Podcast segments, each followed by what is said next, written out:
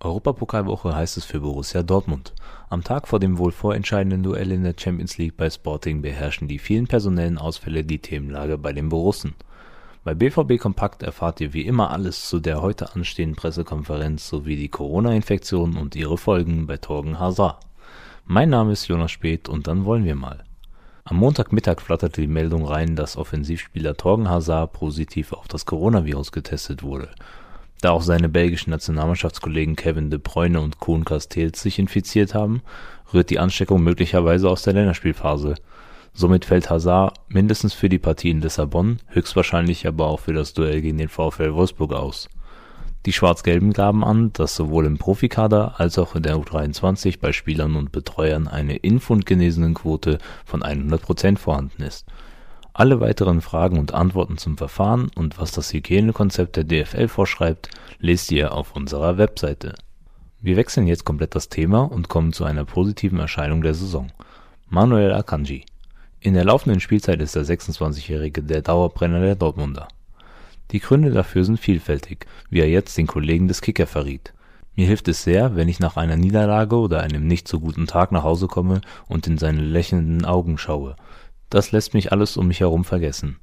Meiner Frau und mir macht es großen Spaß, für ihn da zu sein. Er ist das größte Glück, das wir haben können, sagt der Defensivmann über seinen eineinhalb Jahre alten Sohn.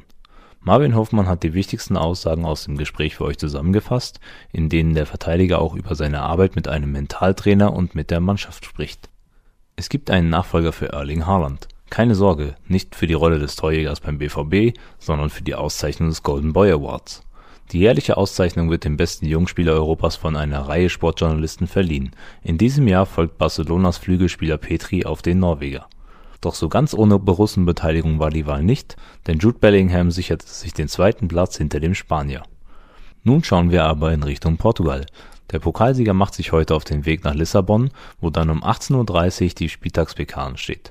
Anschließend findet im Estadio José Alvalade unweit des Lissabonner Flughafens das Abschlusstraining für Marco Reus und Co. statt Neben Hazard wird auch Mats Hummels bei der Reise nach Südeuropa fehlen.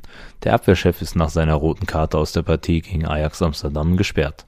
Das wiederum stellt Trainer Marco Rose vor die Aufgabe, einmal mehr seine Aufstellung zu verändern und einen Kollegen für den gesetzten Manuel Akanji zu finden.